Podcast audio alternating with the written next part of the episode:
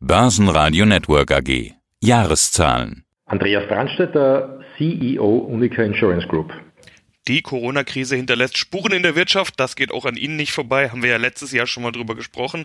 Jetzt haben viele Marktteilnehmer fast schon bibbernd auf ihre Zahlen gewartet. Im Worst Case hieß es nämlich im Laufe des letzten Jahres. Im schlimmsten Fall könnte es sogar sein, dass die Unica Verlust macht. So ist es nicht gekommen. Ganz im Gegenteil. Laut vorläufigen Zahlen 2020 haben sie 57 Millionen Euro Vorsteuergewinn erzielt. Die Prognose damit übertroffen. Der Worst Case kam also nicht. Welcher Case denn dann? Best Case Case kann ein Corona-Jahr ja kaum sein. Herr Brandstätter, wie sehen Sie es denn? Ein Mid-Case für ein sehr schwieriges, turbulentes und wohl einzigartiges Jahr. Bei uns durch zwei große Sonderfaktoren gekennzeichnet. Einerseits Covid-19 und andererseits die große Akquisition mit über einer Milliarde Purchase Price der Aktiengesellschaften in Polen, Tschechien, Slowakei. Insgesamt sind wir sehr froh, dass unsere schlimmsten Befürchtungen, die wir im April hatten, nicht eingetroffen sind. Und deshalb bringen Sie auch noch eine weitere Überraschung mit. Es soll nämlich nun doch eine Dividende gezahlt werden. Sie hatten eigentlich, wie so viele andere Firmen auch im Jahr 2020 irgendwann angekündigt, dass es keine Dividende für 2020 geben soll. Jetzt gibt's doch eine und die soll sogar genauso hoch sein wie 2019, nämlich 18 Cent die Aktie. Das kommt natürlich super an. Die Aktie, ich habe vorhin mal geschaut, ist ganz klar ATX Spitzenreiter. Erklären muss man es trotzdem. Woher kommt diese Kehrtwende?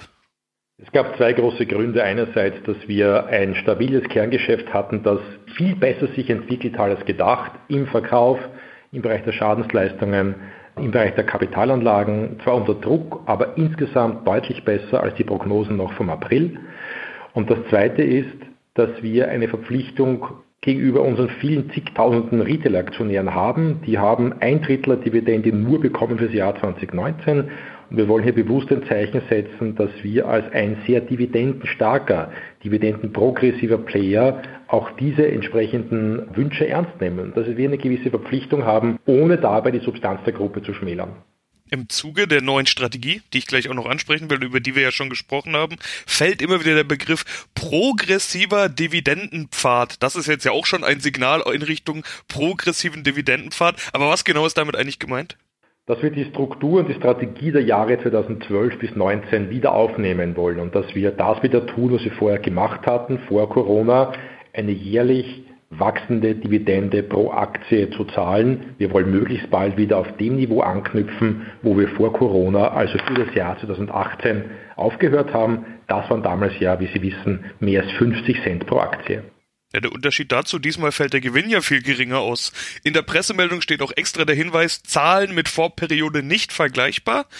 Damals, also im Jahr 2019, waren es 295,7 Millionen Euro. Der starke Rückgang lässt sich aber mit deutlichen Sonderbelastungen und Einmalbelastungen erklären. 137 Millionen Restrukturierungsrückstellungen im Zuge der AXA-Akquisition und Integration, 106 Millionen Euro Abschreibungen auf Firmenwerte in CEE. E. Nichts davon hat ja direkt mit Corona zu tun. Also einen deutlich niedrigeren Gewinn hätte es wohl in jedem anderen Jahr auch gegeben, auch ohne Corona. Streng genommen sind das also keine Corona-Zahlen, den Stempel kann man da nicht draufdrücken. Wie würden Sie es denn bezeichnen? Also was für ein Stempel statt Corona-Jahr würden Sie denn sonst drüber stempeln? Den Stempel eines Transformationsjahres. Es war das letzte Jahr unseres früheren Strategieprogramms Unica 2.0 und nun heuer haben wir den Start des neuen Programms Unica 3.0 Seeding the Future gebaut. Es gibt ein Thema der Gruppe, das uns wichtig ist. Wir müssen und wollen die Kostenquote massiv senken, um uns die Investitionen in den Bereich Digi, in den Bereich IT, in den Bereich Data unvermindert leisten zu können. Das heißt, das bestehende Geschäft muss schlanker, effizienter, profitabler werden. Deswegen bauen wir am Standort Österreich etwa 600 Mitarbeiterinnen und Mitarbeiter ab und ungefähr die gleiche Anzahl auch in Osteuropa. Dafür und für andere einmalige Belastungen haben wir eine Rückstellung gebildet. Diese Rückstellung beträgt etwa 137 Millionen Euro. Sie hatten es erwähnt. Dazu kommt noch eine Abschreibung auf Firmenwerte, nicht weil unsere Firmen schlecht performen, sondern weil sich die Märkte und nochmals die Zinslandschaft geändert haben in Bulgarien, Rumänien, Serbien, Albanien. Mit anderen Worten, wir haben das Haus geputzt und wir haben jetzt die exzellente Voraussetzung, um all die Ziele, die wir uns für die nächsten vier Jahre vorgenommen haben, zu erfüllen. Nun liest man aber doch immer wieder von trotz negativer Einflüsse durch die Covid-19-Pandemie und ähnliches. Klar, jeder war durch Covid-19 betroffen, allein schon in seinem täglichen Leben. Dennoch findet man auch Covid-19-Effekte in ihrer Bilanz. Was ist da anzusprechen? 70 Millionen an Sonderzahlungen für unsere Kunden im Bereich der Gastronomie und der Eventveranstaltungen, Restaurant, Tourismus, wo wir Betriebsunterbrechungen geleistet haben, vor allem am Standort Österreich. Das ist ein Sonderfaktor, den wir so in dieser Dimension vergleichbar früher nicht gespürt haben.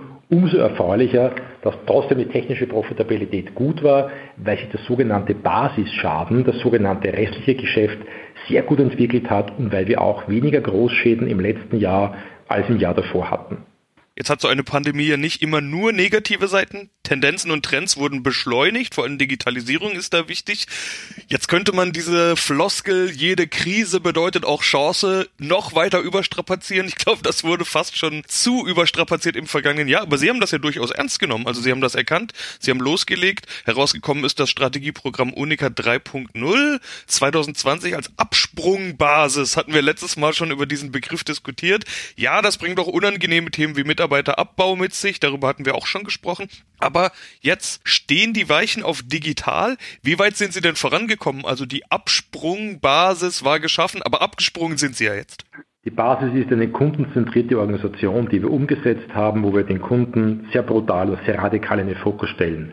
Das Zweite ist, dass wir das Thema Digitalisierung bei allen Einreichungen, bei allen Fällen, wo unsere Kunden zum Beispiel Krankenversicherungsabrechnungen, Apothekerrechnungen, Erstrechnungen einreichen, da hat sich der Grad bereits auf 50 Prozent erhöht. Und zwar innerhalb eines Jahres radikal de facto von einem sehr geringen Niveau auf diesen hohen Stand. Und den Trend merken wir als einer der beiden Learnings von Covid-19, dass das, was die Kunden an Annehmlichkeiten aus der Krise mitgenommen haben, dass Dinge, Leistungen viel einfacher digital erledigt werden können, das wollen wir fortsetzen. Und das Zweite ist, wir hatten darüber gesprochen zuletzt, die massiv gestiegene Nachfrage nach neuen Gesundheitsprodukten. Selbst in diesem Krisenjahr Covid-19 30.000 mehr Abschlüsse im Bereich der Gesundheitsversicherung das ist doch etwas, auf dem wir gerne aufbauen. Wie gut kommen Sie äh, mit diesen ganzen Themen voran? Also wie weit sind Sie jetzt Mitte Februar? Wie digital sind Sie schon? Das ist ein endloser, ein, ein, ein nie endender Prozess, weil sich ja die Umwelt, weil sich ja der Mitbewerb und nicht nur in der Industrie, sondern auch außerhalb der Industrie ständig weiterentwickelt. Also all das, was wir sozusagen tun, ist nie ein Ruhekissen, weil ständig jeden Tag es neue Errungenschaften gibt. Und unsere Industrie ist das sicherlich an sich einigermaßen hinten nach hinter anderen. Also wenn Sie mich fragen, bin ich zufrieden? Nein. Sind wir im Rahmen des Plans? Ja. Dann schauen wir, wie der Plan weitergeht, beziehungsweise die Prognose. In der Pressemeldung heißt es, angesichts der aktuellen Ungewissheit in Bezug auf den weiteren Verlauf der Covid-19-Pandemie und den damit verbundenen staatlich verordneten Maßnahmen ist der Ausblick von Unica mit großer Unsicherheit behaftet. Soweit so klar. Das oder ähnliches sagen ja nahezu alle Firmen gerade, aber jetzt kommt's. Nichtsdestotrotz erwartet Unica ein Ergebnis vor Steuern in ungefähr der Höhe des Jahres 2018. Das ist dann doch eine recht konkrete Prognose. Können Sie also doch schon so weit blicken und so gut planen?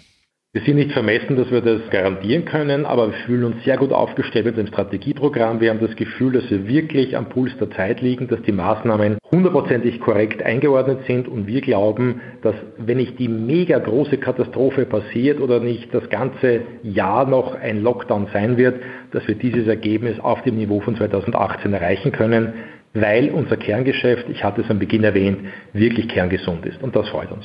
Okay, diese Katastrophe, die hoffen wir uns natürlich alle nicht. Dann wünsche ich Ihnen alles Gute und bis zum nächsten Mal. Vielen Dank.